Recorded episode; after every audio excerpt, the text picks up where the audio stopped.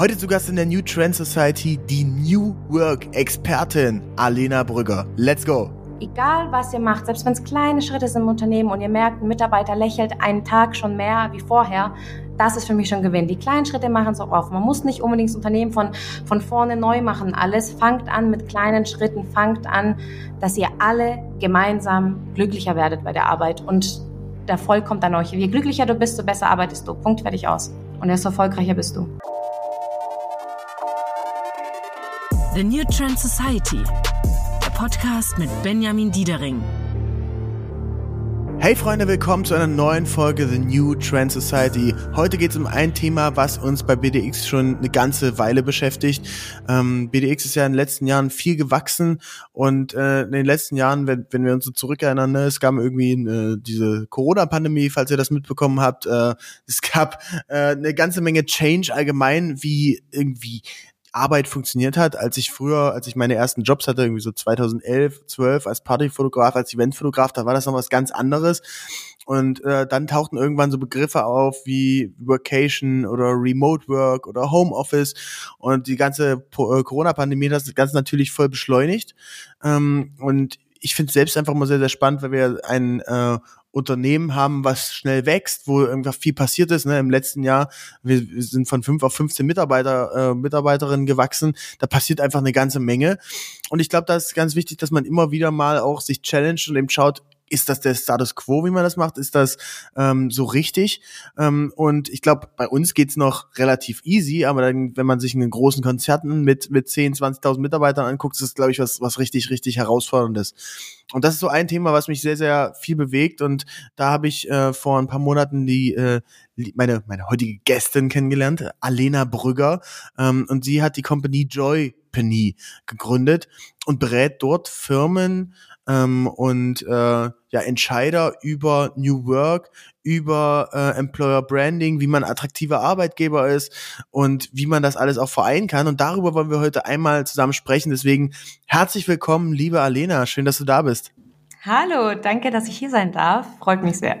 Ja, Alena, erzähl noch mal, was macht ihr genau und was ist denn so das, das größte Vorurteil, was du, womit du zu kämpfen hast, wenn du das Thema New Work hörst?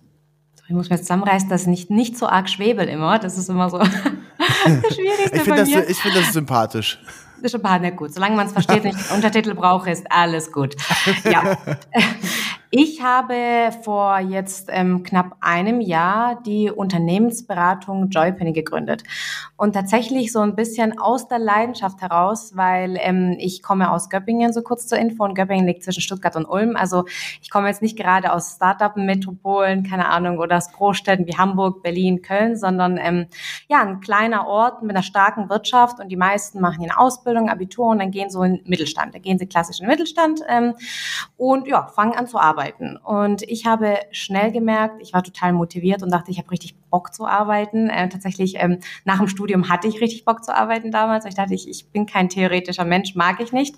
Gehe ich ähm, in die Arbeit rein, war motiviert und viele meiner Freunde ging es ähnlich. Und wir haben sehr, sehr schnell nach einigen Monaten, wir treffen uns immer wieder und tauschen uns immer auf. Und dann ist mir aufgefallen, ich bin nicht richtig happy. Irgendwie ist es so ein Montag bis Freitag zur Arbeit gehen. Und ähm, ich habe im Online-Marketing gearbeitet auch, ähm, war so ein bisschen Schnittstelle zwischen Personal und Marketing, auch Employer Branding. Also eigentlich ein digitaler Arbeitsplatz, wo ich meine Projekte hatte und wo ich eigentlich selber, sagen wir, theoretisch entscheiden könnte, wie ich arbeite, wann ich arbeite, wo ich arbeite. War aber nicht der Fall. Das war natürlich noch vor Corona. Das heißt, Homeoffice kannte ich gar nicht. Also sowas existierte in meiner Fantasie nicht mal, dass sowas ja möglich ist. Und auch flexible Arbeitszeit und sonst irgendwas. Also es war Montag bis Freitag, ähm, 8 bis 17 Uhr tatsächlich jeden Tag. Flexibel war, dass ich vielleicht auch mal um 9 kommen konnte, aber das war's. Und ja, jeden Tag 40 Stunden einfach nur am Schreibtisch sitzen und allen anderen auch so. Und sehr, sehr viele waren nicht glücklich, haben irgendwie sehr, sehr oft den Job gewechselt, ähm, sehr, sehr schlecht über den Arbeitgeber geredet. Und ich dachte mir irgendwo, hey, das kann es doch nicht sein, das ist doch nicht Sinn der Sache. Wir sind so jung und so frisch in unserem Arbeitsleben. und sind schon unglücklich und reden schlecht über einen Arbeitgeber, was ja auch nicht Sinn der Sache ist. Und gleichzeitig auf der anderen Seite waren viele Führungskräfte, die auch nicht glücklich waren mit ihren Mitarbeitern. Die waren nicht motiviert. Ähm, und man merkt einfach, wenn die Mitarbeiter nicht glücklich sind, selbst wenn die wenigsten es sich leider trauen, es auszusprechen, sondern die machen es eher so ein bisschen mit den Kollegen oder daheim, kommen sie heim und sagen, Mensch, mein, mein Chef ist voll der Arsch. Ähm, und sprechen leider nicht darüber. Mhm. Und dann kam die Corona-Pandemie, wo ja, glaube ich, bei vielen von uns noch bei vielen ganz normalen Arbeitnehmern, wo gar am Anfang ja viele gesagt haben, hey, Krise, alle sind froh, dass sie ihren Job haben, aber nee, ganz, ganz viele tatsächlich dieser Phänomen der Great Resignation, dass ganz, ganz viele haben ihren Job verlassen, obwohl man meinen könnte, Krise und jeder ist froh, seinen Job zu haben. Ganz, ganz viele haben ihren Job gewechselt, verlassen, ähm, haben, ich weiß nicht, vielleicht auch in Kurzarbeit gedacht, hey, irgendwie mein Leben, so wie ich es gelebt habe, möchte ich nicht mehr leben. Irgendwo so, ja. so ein Sinneswandel, würde ich Ich glaube, das ist so das Ding, dass man da aus dem Hamsterrad einmal genau. kurz raus ist und sich das angucken konnte. Hey, es ist vielleicht auch ganz cool, wenn ich mal am Wochenende zu Hause bin. Oder hey, es ja. ist super, wenn ich jetzt hier nicht äh, von, von äh, 22 bis äh, 2 Uhr ähm, Restaurant arbeiten muss und die äh, danach noch die Teller mhm. spülen muss oder so. Keine Ahnung. Ja. Ne? Also diese, mhm. äh, man hat erstmal gemerkt, so, boah, vielleicht nehme ich lieber ein bisschen weniger Geld und aber ähm, dieses eingesessene mhm.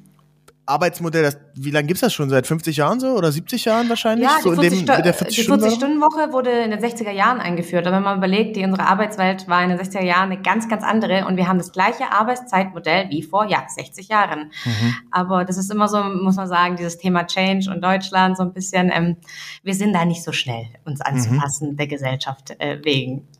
Okay. Äh, und äh, wenn man jetzt sagt, in ja. New Work, da, da ist ja ein großes Vorteil, dass die Leute sagen, okay, alle wollen jetzt nur noch remote arbeiten, jeder will vom mhm. Strand aus arbeiten, am liebsten nur noch 16 Stunden in der Woche ja. und, äh, und ich überlegt am Tag mhm. äh, 16 Stunden in der Woche und ähm, aber am liebsten trotzdem das gleiche Geld. Mhm. Ähm, wie funktioniert das denn oder wie würdest du denn äh, New Work an sich irgendwie definieren oder was muss man denn überhaupt ändern? Was sind so die Stellschrauben?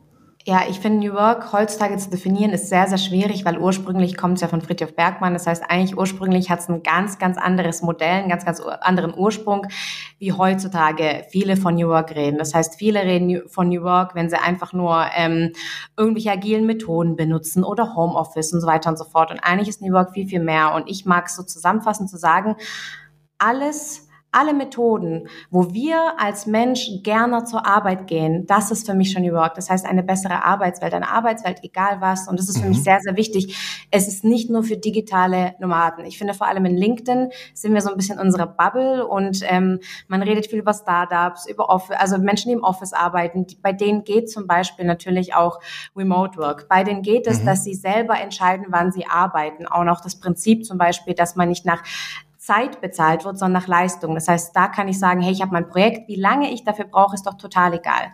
Das heißt, vom Sinn her würde ich sagen, also ein bisschen am Sinn zu gehen und sagen, hey, es geht doch darum, dass es fertig wird, wie und wann ist mir egal, Hauptsache an dem Datum bist du fertig. Ja. Es gibt aber sehr, sehr viele Menschen da draußen, und das vergessen wir so ein bisschen in der LinkedIn-Bubble, äh, weil die oft nicht auf LinkedIn sind, die, bei denen es natürlich nicht geht. Das heißt, wenn ich denke an Krankenpflege, an Bauarbeiter und so weiter und so fort. Das heißt, viel die, die ganzen Menschen, die halt nicht von zu Hause aus arbeiten können, die auch gar nicht ähm, nur nach Leistung bezahlt werden können. Weil wenn natürlich eine Kassiererin eine Schichtarbeit oder sonst was hat, kann man sie nicht nach Leistung bezahlen, sondern die Kasse muss besetzt sein von 10 bis 16 Uhr. Aber natürlich geht auch hier New Work. New Work heißt nicht nur Homeoffice und nicht nur, dass jeder macht, was er will. Das absolut nicht. Es gibt da auch klare Regeln. Aber es geht darum, wie können wir unseren Arbeitsort so gestalten, entweder weil ich meine Arbeit so sehr liebe, dass ich mhm. selber entscheide, wie ich meine Arbeit mache. Aber ganz klar und realistisch gibt es Menschen da draußen, die einfach nicht unbedingt die sexieste Arbeit haben und die Arbeit total lieben, aber die ist sehr, sehr wichtig, aber macht vielleicht jetzt nicht so Spaß wie eine Marketingagentur. Ja. Aber auch da kann man Arbeitsumfeld ja verbessern. Man kann ja auch mit, mit Kollegen, mit Geschäftsführung. Das heißt, da auch kann man an vielen Soft Skills arbeiten, damit das Arbeitsumfeld wenigstens schöner wird, wenn schon die Arbeit an sich vielleicht anstrengend ist wenn, wenn wir jetzt mal gucken, ich meine, wir haben ein, äh, bei, bei BDX, wir haben eine, eine Company, die ist, das ist mhm. eigentlich schon, sag ich mal, ein eher sexy Unternehmen. Wir haben super coole Absolut. Kunden. ähm, das ist, äh, du, du triffst äh, vielleicht mal, mal den einen oder anderen Promi, du bist bei einem Festival ja. und so weiter. Aber wir haben auch das Thema, naja, so, wenn so ein Dreh, der, mhm. da bist du dann eben bei Sonnenaufgang da und dann bist du bei Sonnenuntergang, mhm. gehst nach Hause. Und das ist im Sommer mhm. eben, keine Ahnung, früh um vier und dann ist es 22 Uhr Schluss. Mhm. Ähm, Heißt jetzt nicht, dass jeder Tag so lang ist, aber wir haben eben auch Tage, die so lang sind. Ähm, und, aber wie kriegt man das dann, wie, wie würdest du das dann machen, dass man das insgesamt attraktiv gestaltet? Also ich finde so ein Thema, ich glaube, eure Arbeit gehen die meisten hin, nicht unbedingt dem Geld wegen, weil sie jetzt mhm. irgendwie Hauptsache das Geld, sondern ich glaube, bei euch ist bei vielen auch eine Leidenschaft dabei. Das heißt, ich unterscheide auch immer, hey, muss man realistisch sehen, machst du diesen Job nur, weil du dich über Wasser halten willst und die geht eigentlich nur um Geld und es ist nicht deine, deine, deine Leidenschaft, deine Passion, oder ja. machst du diesen Job sehr, sehr gerne? Und ich würde mal jetzt mal sagen, ohne Unternehmen zu kennen, dass ganz, ganz viele Menschen dort die Arbeit sehr, sehr gerne machen. Ja, das genau. kann ich so bestätigen. und ich glaube, da muss man deswegen, wenn man seine Arbeit gerne macht, und das, das spreche ich mit sehr, sehr vielen Mitarbeitern. Da geht es denen gar nicht darum, dass sie auch mal Überstunden machen, einen langen Tag haben. Aber ich glaube, da geht es ums Große und Ganze. Warum machen wir das? Das heißt, auch wenn ich als normaler Mitarbeiter, kein Geschäftsführer, jetzt zehn Stunden lang mir reinacker, will ich ja trotzdem wissen, so ein bisschen die Vision auf langfristig, was habe ich davon? Also natürlich macht meine mhm. Arbeit Spaß, aber jeder von uns, ich glaube, es ist wichtig als Mitarbeiter, sich trotzdem, obwohl man nicht Geschäftsführer ist, obwohl man ja auf dem Papier eigentlich das Unternehmen einem nicht gehört, dass man trotzdem Teil davon ist, dass man trotzdem als Geschäftsführer, als mhm. Führungskraft die Mitarbeiter so einbezieht, dass die ganz genau wissen, hey, ich bin wichtig. Ich bin keine ersetzbare mhm. Nummer, den man austauscht, wenn man kommt. Ich bin wichtig. Es ist wichtig, dass meine Aufgabe jetzt gut gemacht wird. Und wenn sie gut gemacht wird, ein, zwei, drei, viermal, dann habe ich auch was davon. Also auch ein bisschen dieses mit einbeziehen und auch wirklich zu kommunizieren, hey, warum lohnt es sich für dich, jetzt wirkliche Gas zu geben, zu wachsen, dich einzubringen. Und wenn man sagt, ja, weil du dein Gehalt kriegst, ist schon ein bisschen schwierig. Das heißt auch ein bisschen diese gemeinsame Vision. Wo wollen wir hin als mhm. Unternehmen? Wollen wir wachsen? Was, warum gibt es unser Unternehmen überhaupt? Was zur Hölle war der Grund, dass ich mein Unternehmen gegründet habe? Und was ist das Große und Ganze? Was sehe ich in einigen mhm. Jahren? Und das, was du siehst, was man als Geschäftsführer sieht, das müssen die Mitarbeiter sehen. Ich habe mhm. auch eine mhm. ganz, ganz tolle Anekdote von Walt Disney tatsächlich. Ähm, als der erste Disneyland eröffnet worden ist ähm, ja. damals, war er nicht mehr am Leben. Und da standen die Mitarbeiter da und haben gesagt, hey, so schade, dass Walt Disney das nicht sehen kann, was jetzt draus geworden ist und so weiter und so fort. Mhm. Und hat ein Freund von ihm gesagt, doch, er hat das gesehen. Genau weil er das gesehen hat, gibt's Disneyland jetzt. Weil Walt Disney ah, seit geil. Jahren genau diese Vision hatte. Er hat genau das gesehen und deshalb stehen wir heute hier. Seine Version war es immer, die Menschen zum Lächeln zu bringen, Freude zu bringen. Und das ist so seine Vision gehabt, die Menschen einfach Freude ins Leben der Menschen zu bringen. Cool. Und weil er diese Vision hatte und es jeden Tag gesehen hat und dafür hingearbeitet hat, genau deshalb gibt's das alles hier. Und das hat sich bei mir so eingeprägt und ich denke mir, genau das ist doch wichtig. Und dann haben auch alle Bock mitzumachen in der Hinsicht. Okay, nice. Also mhm. äh, ich habe schon mal mitgenommen, ich als Mitarbeiter bin wichtig. Zweitens den Purpose und die Vision vom Unternehmen klammern. Ja. Was sind noch so, so, so Themen, wie, wie geht man denn auch mit, mit dem Thema so flexible Arbeitszeiten, unbegrenzten mhm. Urlaub und so? Das sind ja so mhm. diese, diese ganzen Buzzwords, was ja. empfiehlst du, wie geht man da am besten um im Unternehmen? Also ich empfehle da immer, obwohl nicht alle die Meinung teilen, da auch nicht ein Modell fürs ganze Unternehmen zu machen, weil wir haben mhm. zum Beispiel, ich war in einem Bauunternehmen, dort hatten wir einmal Bauarbeiter, IT-Mitarbeiter, Markt, also komplett verschiedene Abteilungen. Und natürlich, fairerweise könnte man sagen, alle werden gleich behandelt. Und so war es auch. Aber ich muss immer sagen, hey, es sind trotzdem ganz verschiedene Arbeitsmodelle. Auch wenn es ein Unternehmen ist, hast du ganz, ganz viele mhm. verschiedene Arbeitsbereiche. Und im Endeffekt geht es ja darum, wie kann ich diesen Job so sinnvoll wie möglich ausüben, aber trotzdem so, dass es zum Mitarbeiter passen, dass er glücklich ist. Das heißt, du hast eine Herausforderung wie ein IT-Mitarbeiter, der kann einfach flexibel arbeiten, muss man ganz klar sagen. Mhm. Natürlich braucht man den vielleicht auch zu Kundenzeiten, je nachdem, was er macht. Aber ich sage immer, wir leider Gottes überlegen wir zu wenig so ein bisschen im Gehirn, was einfach Sinn macht, sondern wir gucken, hey, was für Regeln haben wir, was für Gesetze und wir machen es einfach. Und ich denke mir immer, du kennst doch dein Unternehmen so gut wie kein anderer auf der Welt. Jetzt schau doch mal, rede mit den Mitarbeitern, die jeweiligen arbeiten. Also das heißt, wir kommunizieren auch viel zu wenig. Geh doch hin zu der Abteilung, rede mit den Mitarbeitern und sage, hey, wie arbeitet ihr gerade? Und was würde für euch mehr Sinn machen? Wie stellt ihr euch das vor? Also mhm. die mit einzubeziehen, das machen viel zu wenige. Ich spreche auch mit ganz vielen Geschäftsführern und die haben noch nie mit den Mitarbeitern darüber geredet. Das heißt, die sitzen oft oben und gucken, wie können wir es besser machen und denke, hey, rede doch mit den Leuten, die auch wirklich daran arbeiten. Die wissen ganz genau, wann, wie was erledigt wird und die wollen ihre Arbeit auch gut erledigen.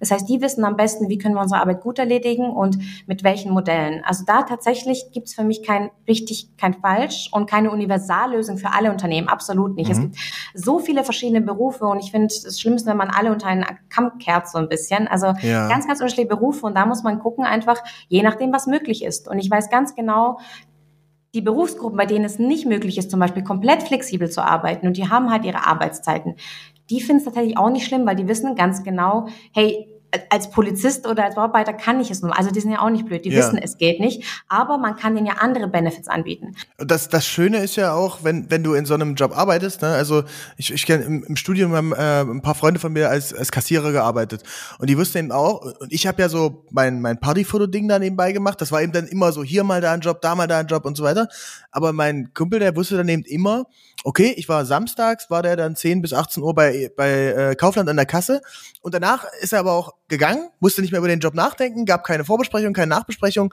nichts. So, und das ist eben dann eben auch ein Vorteil, den man dann da hat, äh, wenn man eben einen, sag ich mal, einen eher statischen Job hat, ne? Total. Wir müssen auch denken, wir denken auch immer, dass alle Menschen gleich sind. Ganz, ganz viele mhm. Menschen wollen auch nicht total flexibel arbeiten. Ich liebe es zum Beispiel auch Sonntag mal zu arbeiten. Viele meiner Freunde sagen auf keinen Fall, ich möchte klassisch Montag bis Freitag arbeiten. Ja. Also auch mit den Menschen reden. Und ich sage immer, man sucht sich ja nicht ohne Grund einen Beruf auf meistens. Das heißt, wenn du den Beruf aussuchst, dann weißt du, was für Kriterien er irgendwo hat, was für ein Umfeld er hat.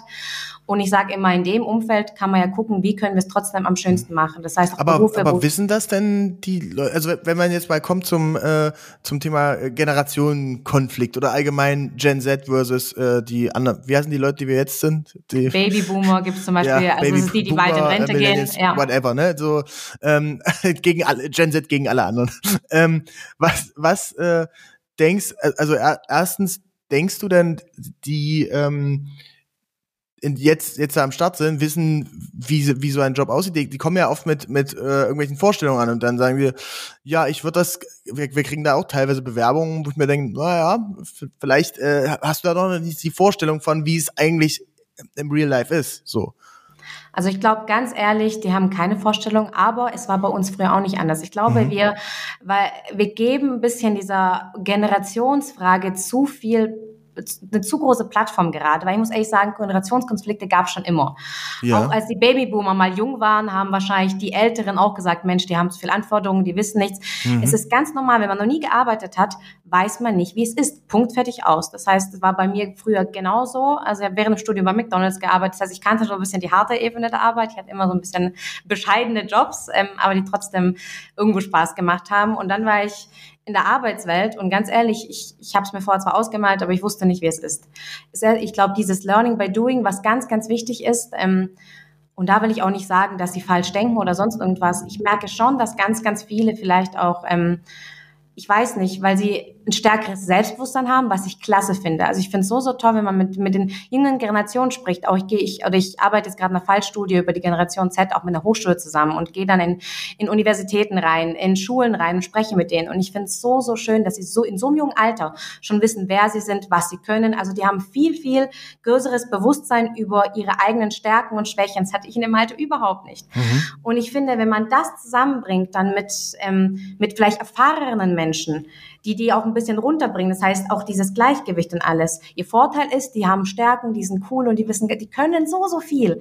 Aber natürlich vielleicht dieser Leichtsinn, den ganz ehrlich, wir alle hatten. Also ich bin wahrscheinlich auch ein bisschen ähm, sehr jugendliche Leichtsinn ist vielleicht auch falsch gesagt, aber oft fordert man zu viel. Es mhm. ist, glaube ich, auch ganz normal. Ich werde wahrscheinlich in zehn Jahren, 20 Jahren auch zurückblicken, denken, oh Gott, Alena, da hast dein Mund auch ein bisschen zu weit aufgemacht. Ähm, es ist einfach so, diese Bescheidenheit ist vielleicht im jungen Alter bei vielen nicht da, aber man kann auch das ja zu einer Stärke machen.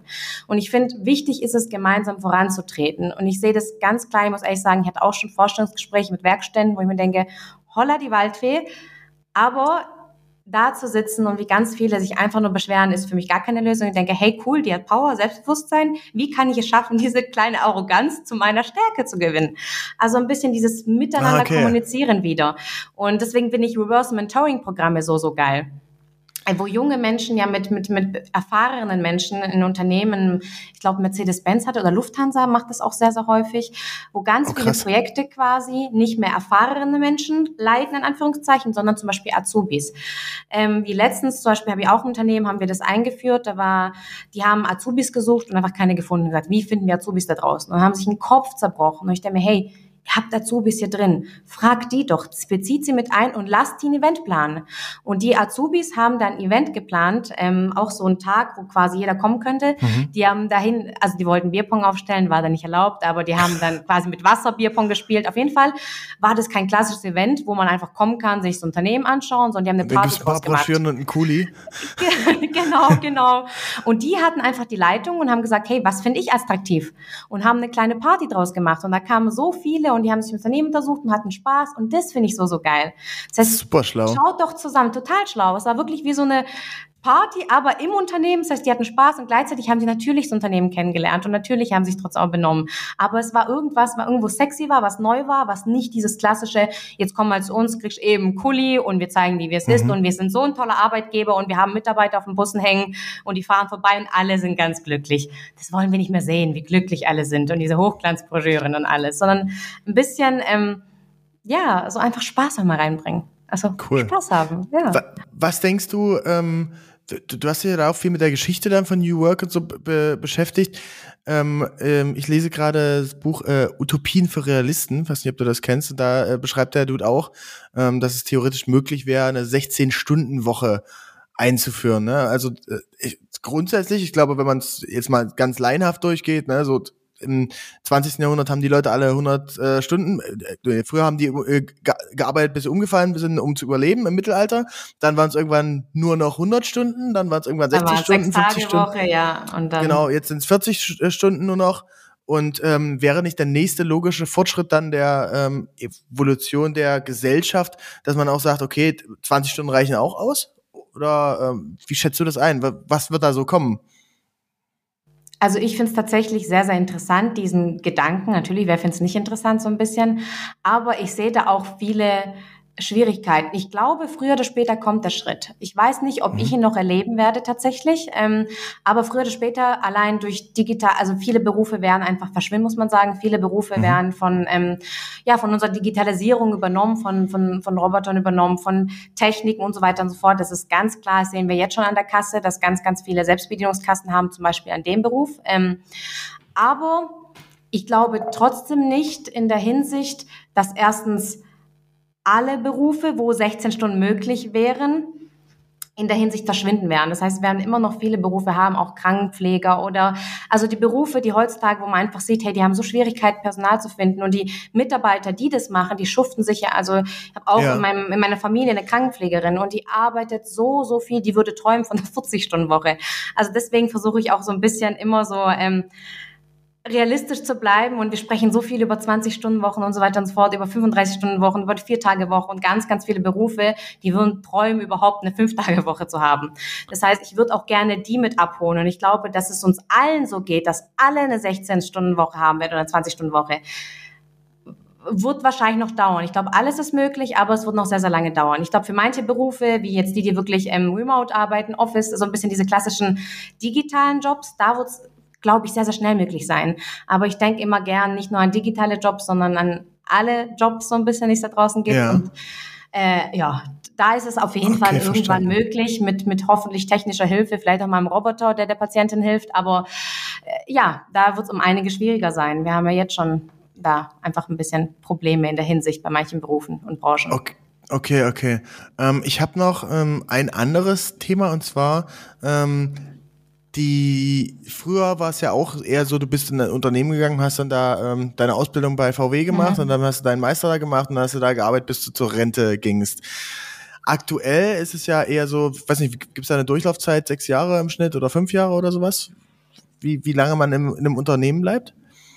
Ähm, es, kommt, es kommt je nach Branche an. So ein bisschen ja. in der IT-Branche sind die eher ein bisschen schneller Flüge als in anderen Branchen. Ja. Das ist tatsächlich sehr, sehr branchenabhängig. Aber ähm, wäre es dann sinnvoll, dass man dahingehend auch direkt die Zusammenarbeit so vom, vom Mitarbeiter und der, der Firma so, so aufbaut, ne, dass man sagt, ich habe ich hab mal gehört, dann äh, das hatte, boah, ich weiß gar nicht, wer das war, ich glaube Paul Ripke oder so, also irgendein, irgendein bekannter Dude äh, hat das in einem Podcast erzählt, dass er das bei seiner Hochzeit gemacht hat. Ähm, und er, er fragt seine, er und seine Frau, sie sind dann immer sieben Jahre zusammen und alle sieben Jahre fragen die sich wieder, äh, ob sie doch zusammenbleiben wollen. Und wenn nicht, dann sind sie einfach auseinander. Und, ähm, Aber sieben Jahre ist auch lang. Ich würde jedes Jahr fragen. Bist du jetzt ja, genau, oder nicht? Genau. Oder immer noch nicht? Ja, und, und bei, vielleicht äh, würde sowas ja auch bei, äh, bei Arbeit Sinn machen, dass man sagt, man macht sowas drei Jahre und dann ähm, fragt man sich gegenseitig, ob man noch happy ist. Ja, ich, ich weiß nicht, ob es Sinn ergibt, weil theoretisch, wenn du nicht happy, also ich finde, solche Gespräche müssen auto, auch, also unabhängig vom Arbeitsvertrag eigentlich immer stattfinden. Bist du gerade glücklich? Mhm. Weil gehen kann man ja immer. Muss ehrlich sagen, man hat ja nicht im Fitnessstudio 24 Monate und dann muss ich da drin bleiben. Habe ich leider auch schon einen Fehler gemacht, sondern theoretisch kann man ja immer gehen als Arbeitnehmer. Aber, aber das macht ja keiner. Das ist ja genau das Ding, warum die Leute, die hängen ja in ihrem Hamsterrad äh, drin, wenn man da mal äh, drin bleibt. Und nur wenn du einen aktiven Push von außen bekommst, dann, äh, weil ich meine, der Mensch ist da sehr bequem und, und ge als Gewohnheitstier unterwegs. Und solange dieser Arbeitsvertrag eben läuft und solange da nichts passiert, macht man eben den Job und den macht man dann eher, vielleicht eher besser, wenn man glücklich ist und schlechter, wenn man unglücklich ist. Aber es muss ja eine Menge dazugehören. Also da muss ja schon richtig krank was vorfallen, dass ich sage, boah, ich kündige jetzt, weil ich so krank scheiße finde oder ich, weil ich unbedingt was anderes machen möchte. Ähm, ich glaube, also, da ist so eine Sache auch von guter Führung, da einfach das Gespräch regelmäßig zu suchen. Ich glaube, das ist so, so wichtig auf jeden Fall. Und das ist das, was mir auch ein bisschen gefehlt hat. Ich hatte nach der Probezeit nach sechs Monaten, zwar schon nach sechs Monaten erst ein Gespräch, ja du, wie fandest du es? Und aber man merkt richtig, da war kein Interesse dahinten und deswegen war ich auch nicht wirklich ehrlich, sondern ich so, ja, ich fand's gut. Also ich meine, das bringt auch nichts, wenn man nicht eine ehrliche Kommunikation führt und keine Feedback-Kultur. Feedback-Kultur ist eines der wichtigsten Dinge im Unternehmen, was leider noch so oft fehlt. Da einfach von Anfang an ehrliche Gespräche, das ist selbstverständlich selbstverständlich wird, seine Meinung zu äußern. Da muss man schon erziehen. Aber ich muss ehrlich sagen, da sind auch so ein bisschen, wenn ich jetzt so junge Generationen anschaue, die sind da auf jeden Fall auch ein bisschen selbstbewusster. Die wechseln schon eher den Job wie jetzt. Also mein Papa ist seit 30 Jahren in seinem Unternehmen und der geht da auch nicht mehr raus. Äh, während ich schon einige Unternehmen hatte. Und wenn ich jetzt noch runtergucke, die die zehn Jahre jünger sind als ich, ähm, ich glaube, die wollen auch gar nicht. Ich glaube, heutzutage mhm. sind wir auch, wir haben andere Gedanken. Wir wollen uns nicht mehr festbinden. Wir wollen kein Haus mehr kaufen. Ich glaube, dieses Flexible ist in, in unserer Kultur, in diesen Generationen so verankert, dass die, glaube ich, auch aber selbst wenn der Job geil ist, na, man will zehn Jahre lang nicht mehr irgendwo bleiben, sondern man denkt mhm. sich, hey, ich möchte mir irgendwie neue Erfahrungen sammeln, neu was Neues ausprobieren. Und selbst wenn ich es gut finde, würde ich gerne einfach auch mal was anderes sehen. Und ich glaube, deswegen, es gibt viele Unternehmen, die arbeiten zum Beispiel auch mit ganz, ganz vielen Freelancern. Die stellen gar nicht mehr so viele Mitarbeiter ein, sondern holen sich halt immer Freelancer zu gewissen Projekten und so weiter und so fort und dann gehen die wieder.